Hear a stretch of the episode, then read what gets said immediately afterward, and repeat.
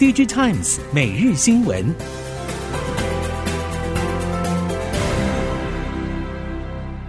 听众朋友们好，欢迎收听 DigiTimes 每日新闻，我是翁方月，现在为您提供今天的科技产业新闻重点。首先带您关心，随着 AI 应用扩增与 NVIDIA 和超微相互竞争。AI GPU 到整体伺服器产业都将全面翻转，而 NVIDIA 未来要想独占市场，也将面临挑战。相关供应链表示，超维十三号将举行全球资料中心与 AI 技术发布会，由执行长苏姿峰亲自上阵说明 AI 平台的部署与展望。最受关注的就是 MI 三百，预计将宣布第四季量产时程及规格和优势。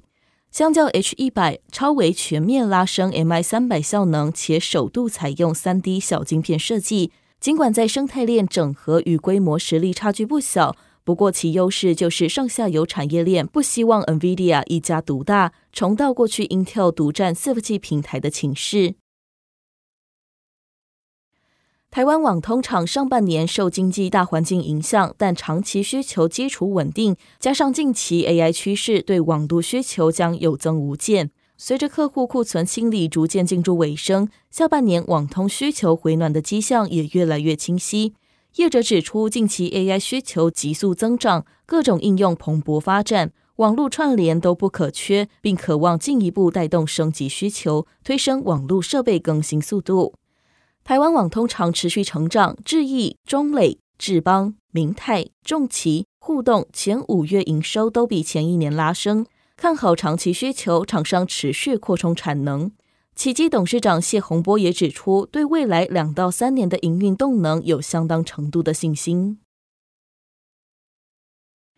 在全球政治经济环境持续高度不确定性的前提之下，市场端消费力道未能有回复。为了避免先前库存过高事件重演，从品牌到供应链业者纷纷严格控管库存，也导致急单情况越来越频繁。笔电供应链透露，随着下单模式改变，业者在集单生产备料方面的弹性将成为今后竞争的重要关键。一旦生产速度或备料不足，导致交不出货，客户的订单就会流失到其他竞争者手上。但过多的备料也会对业者造成一定压力，特别是随着下半年传统新品上市时间点越来越近，如果没有妥善规划，情况就会越来越严重。近日，笔电供应链虽然有需求回补效应，但根据相关业者观察，组装厂针对特定 IC 的砍价动作不小，PMIC 更是首当其冲。与此同时，得以重返消费市场，凭借自身的规模以及多元产品线优势，对消费性电子客户可以开出相当优异的价格，争抢市占。在双重夹击之下，PMIC 相关业者未来在消费性市场的获利压力可想而知。熟悉 PMIC 相关业界人士指出，其实 PMIC 产品类别多样，各家台系业者对应到的客户群和产品组合也都不同。受到这些状况冲击的程度也各有不同，但整体来说，PMIC 砍价压力庞大，确实是所有业者都得面对的情况。IC 设计领先大厂包括联咏和瑞昱公布五月营收表现，两家公司都缴出近期的单月新高点，也符合整个市场对于第二季客户将有大量回补急单窜出的预期。联咏在第一季缴出优于预期的表现之后，对第二季就相对乐观。瑞昱方面也指出，受到急单和部分客户提前拉货等因素影响，第二季营运理应会优于第一季。不过，就算已经进入第二季下旬，IC 设计业者对于下半年市况还是无法看得非常清楚，需要继续观察市场和客户的需求动向。目前还是保持审慎态度。相关业者指出，市况应该到六月中后就可以看得清楚，到时评估下半年市况可能会比较明确。不过，除非是近期六一八消费档期以及后续开学季能缴出不错的销售表现，否则真正要重新迎来成长，可能要等到明年才有机会。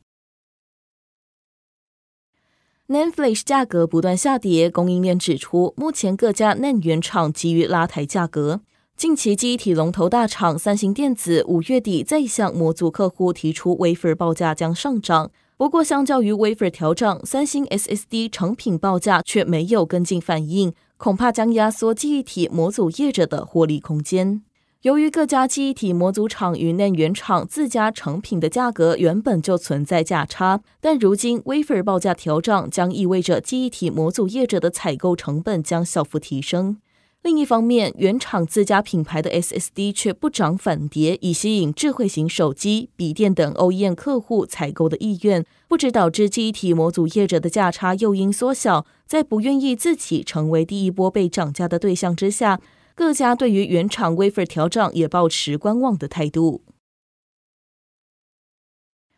近期第三类半导体氮化镓产业的一桩中美专利官司，恐怕让中国氮化镓龙头英诺赛科的跨海销售提到大铁板。起因是美商怡普电源近期向美国国际贸易委员会以及加州法院正式提告英诺赛科专利侵权，并要求美国禁止其产品进口。供应链业者表示，怡普在美国启动诉讼，称得上一箭直射靶心。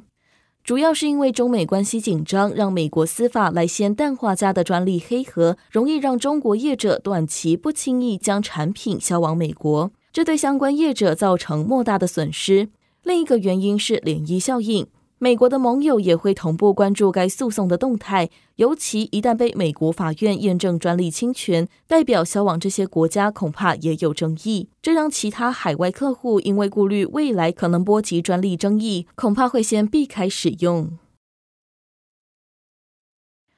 今年一到四月，全球新能源乘用车总销量达到三百五十四万辆，其中中国新能源乘用车占比达到百分之六十，同时也成功带动台系供应链营运动能。汽车动力暨安全零组件厂智深科技表示，中国延长四年部分新能源车购置税减免政策，有利于旗下新能源车及电动车等各项主力汽车关键零组件产品布局以及业务扩展规划。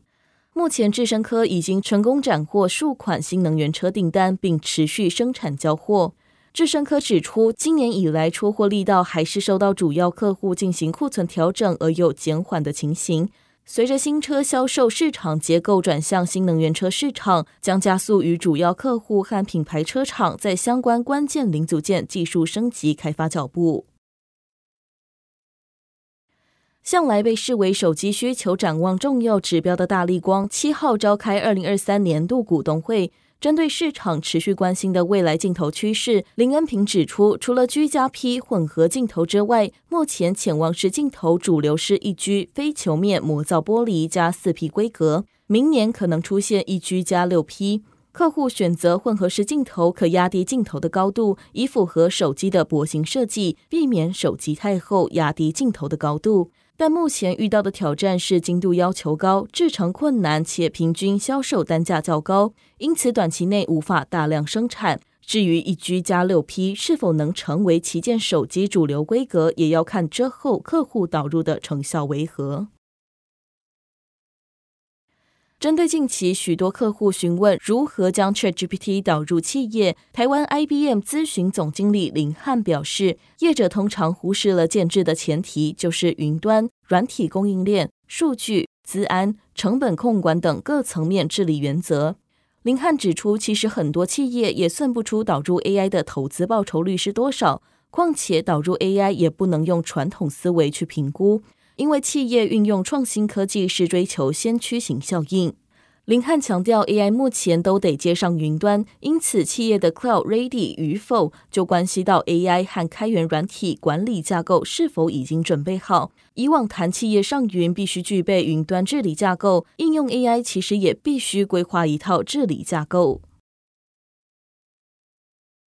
台积电在今年四月与诚兴电力公司签订总量两百亿度的再生能源联合采购合约。台积电董事长刘德英六月在股东会上重申，不会自建太阳能电厂，并持续支持政府奖励绿电的政策。相关官员表示，再生能源的建设和投资金额相当庞大，二零二五年台湾民间的绿能建设可能就要投入新台币一点八兆元。对电子制造业而言，投资电厂有其风险，且未必就能满足自己的需求，在成本效益上也未必划算。除了资金额庞大之外，民间厂商要投入离岸风电或地热发电，政府都要事先审查业者的资金状况。因为开发再生能源与制造业开工厂、买设备所需的资金以及承受的不可知风险有天壤之别。